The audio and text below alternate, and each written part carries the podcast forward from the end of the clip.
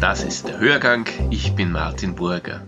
Wir reden heute über die Zeit danach, über die Zeit nach Covid.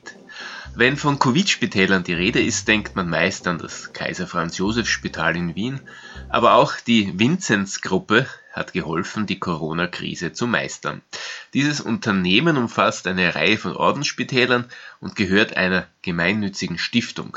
Geschäftsführer ist Michael Heinisch. Äh, die Stimmung war sehr angespannt, sehr angespannt. Also ich kann mich noch gut erinnern an die erste Woche und auch noch an die zweite Woche, wo wir einfach unsere Krankenhäuser krisenfest gemacht haben. Welche Rolle haben die Ordensspitäler in der Covid-Krise übernommen?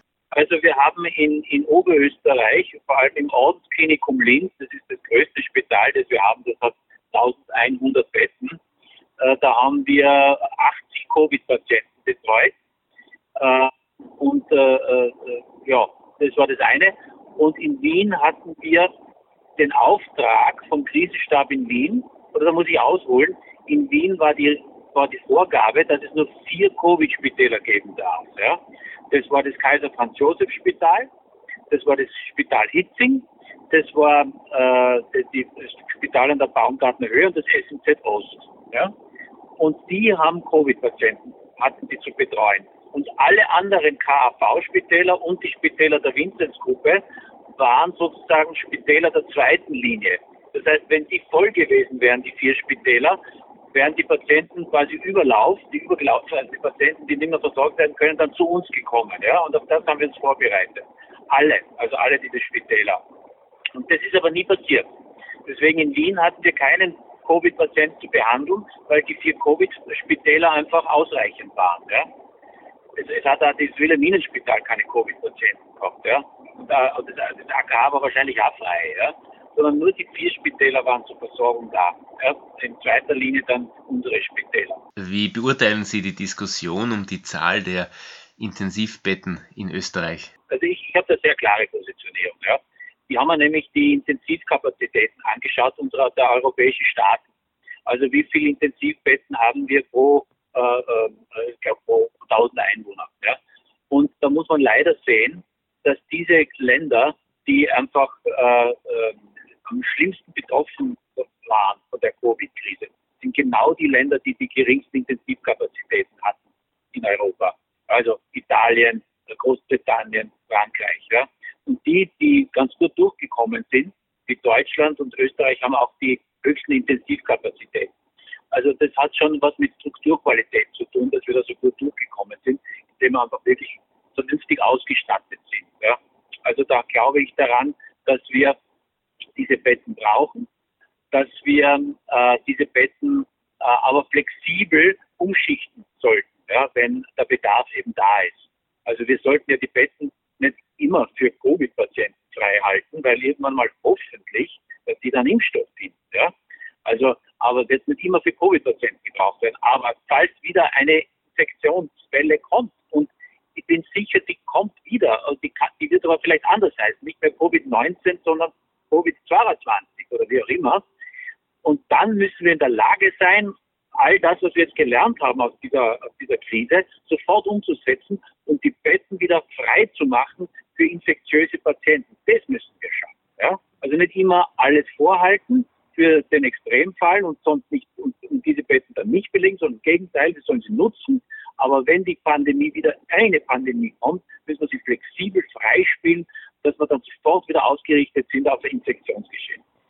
Also ich haben echt davon gelebt, von dieser Struktur, die wir da über die Jahre investiert haben in Österreich. Ja. Mhm. Und wie gesagt, kann ja, wir müssen davon ausgehen, das ist wichtig, dass es eine, dass die Infektionskrankheiten einfach zu unserem Alltag gehören. Ja, das ist, das ist so.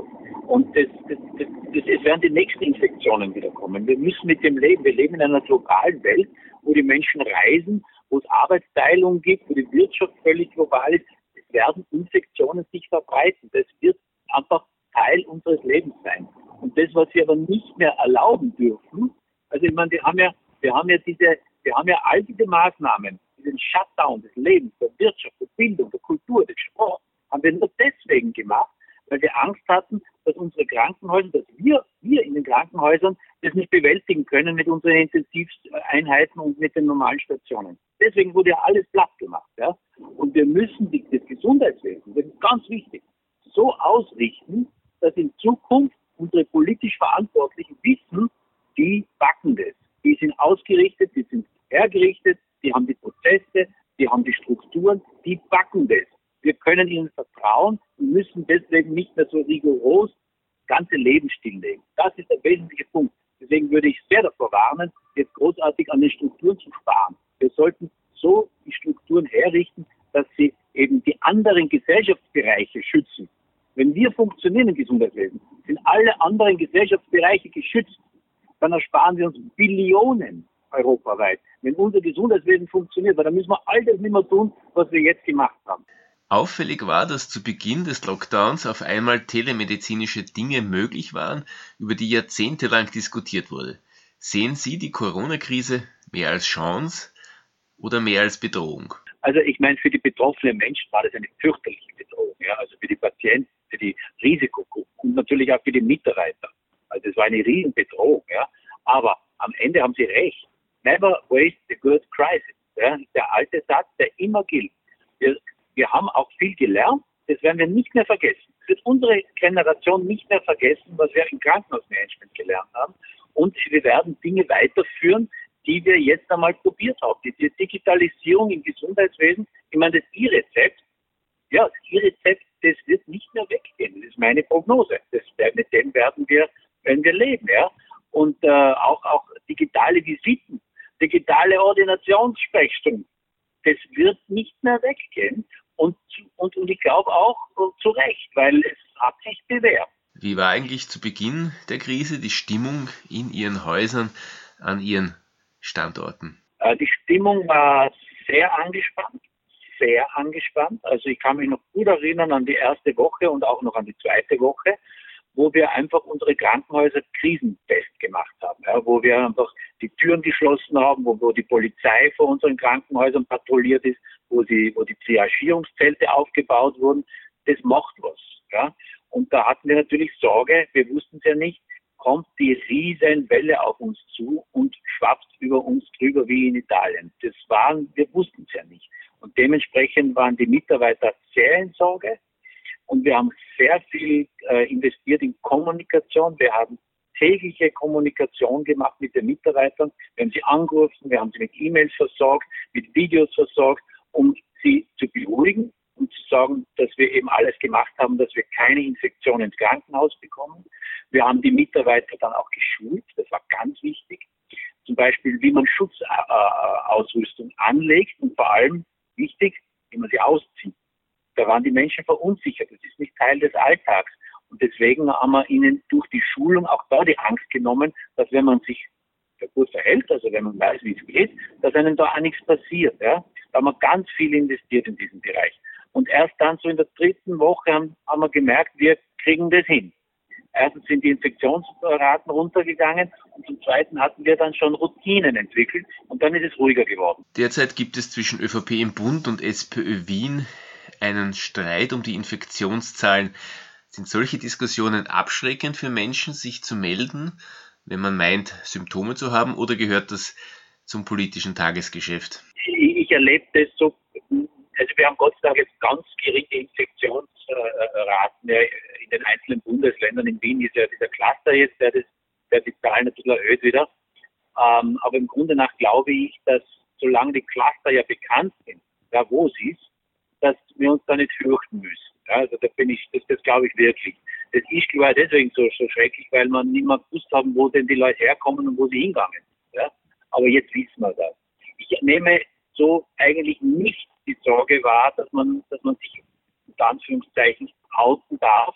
Also die Leute melden sich, wenn sie, wenn sie Infektionsanzeichen haben, sie melden sich äh, bei uns, sie melden sich beim Roten Kreuz, bei der Not, bei der Nummer, sie melden sich bei den Hausärzten. Glaube ich nicht, dass es daraus, dass es in die, in die Richtung führen wird. Ich würde glauben, dass es natürlich jetzt ein bisschen in den Wahlkampf hineingeht. Was ist eigentlich, wenn die Krankheit zurückkommt, wenn die zweite Welle kommt? Ich bin sehr optimistisch. Ich glaube, dass wir damit umgehen werden können, wenn tatsächlich wieder äh, in Infektionszahlen steigen werden, weil wir so viel gelernt haben in den letzten zwei Monaten. Das war ja, da haben wir jetzt so viel, äh, so viel, äh, mal, Schwarmintelligenz äh, entwickelt und so viel kollektives Wissen. Ich glaube, dass wir da viel besser vorbereitet sind als wie äh, im Jänner. Unvergleichlich, unvergleichlich. Mhm. Und ich glaube auch persönlich an die Selbst, also an die Selbstverantwortung der Menschen. Ja? Wir dürfen die nicht unterschätzen. Wir dürfen nicht glauben, dass Menschen äh, so, so die Dinge alles ignorieren und, sich, und nicht auf sich schauen, nicht auf die anderen schauen, keine Ahnung haben, wie man sich schützen kann. Das dürfen wir nicht glauben. Menschen haben Selbstverantwortung. Zwar, das habe ich gelernt in den letzten Wochen, so deutlich wie nie zuvor. Die haben Selbstverantwortung. Die schauen auf sich, die schauen auf ihre Mitmenschen, die halten diese Abstände. Nicht alle, ja. Es gibt natürlich auch, auch Menschen, die das ignorieren. Aber die meisten haben diese Selbstverantwortung. Und das macht mich total optimistisch, weil man kann ihnen vertrauen, man kann den Menschen vertrauen. Abschließend gefragt, Covid hat viel überlagert. Ruhen damit andere Projekte, etwa das Grüne Krankenhaus, das Grüne Ordensspital? Wir achten bei jedem, bei jedem äh, Krankenhaus, wo wir irgendwas neu bauen, massiv auf, auf ökologische Aspekte. Das ist Teil von unserem Selbstverständnis auch, ja, weil wir achten, wir wollen natürlich darauf achten, dass wir das, die, die Schöpfung, ja, die uns anvertraut gut behandeln.